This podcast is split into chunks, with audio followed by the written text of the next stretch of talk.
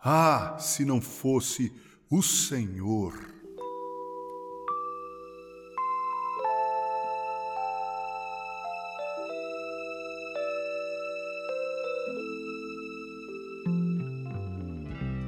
O salmista escreveu no Salmo 127, versículos 1 e 2: Se o Senhor não edificar a casa, em vão trabalham os que edificam.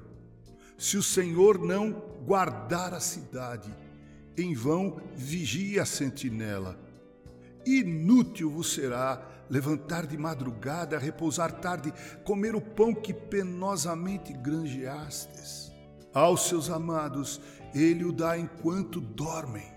O mundo sem Deus, prezado ouvinte, não faz o menor sentido. Se você pensa que haverá amanhã para ti só por tua própria conta, deverá se lembrar da parábola que Jesus contou quando disse que a herdade de um homem rico tinha produzido com abundância, e esse homem arrazoava entre si, dizendo: Que farei? Não tenho onde recolher os meus frutos. E disse: Farei isto Derrubarei os meus celeiros e edificarei outros maiores, e ali recolherei todas as minhas novidades e os meus bens.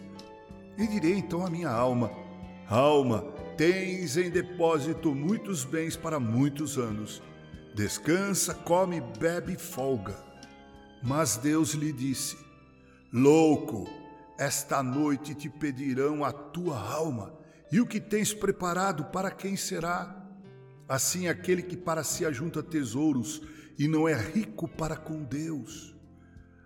E disse aos seus discípulos: Portanto vos digo, não estejais apreensivos pela vossa vida, sobre o que comereis, nem pelo corpo, sobre o que vestireis. Mais é a vida do que o sustento e o corpo mais do que as vestes. Considerai os corvos que nem semeiam, nem cegam, nem têm despensa, nem celeiro, e Deus os alimenta. Quanto mais valeis vós do que as aves? E qual de vós, sendo solícito, pode acrescentar um côvado à sua estatura? Lucas 12, 16 a 25. Amado e amado ouvinte, se houver amanhã, isso corre por conta da misericordiosa providência de Deus.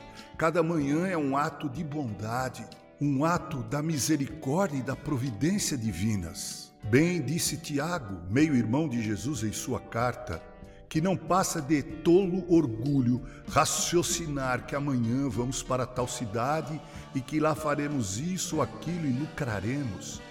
Diz ele: Não sabemos se haverá amanhã. Em vez disso, devíamos dizer: Se Deus quiser. O salmista deixa evidente que é Deus quem edifica a casa, que é Ele quem guarda e quem a sustenta e deixa evidente que esse Deus usa nossas mãos para edificar. Ele faz uso dos nossos olhos atentos do vigia para guardar a cidade. É Ele também que nos sustenta. Eu oro a Deus para que cada irmão e irmã que me ouve faça do seu lar um reduto onde Deus está presente e que nessa santa presença haja edificação, segurança e sustento providenciais e que por estes vocês sejam sempre gratos agradecidos. Com carinho, Reverendo Mauro Sérgio Aiello.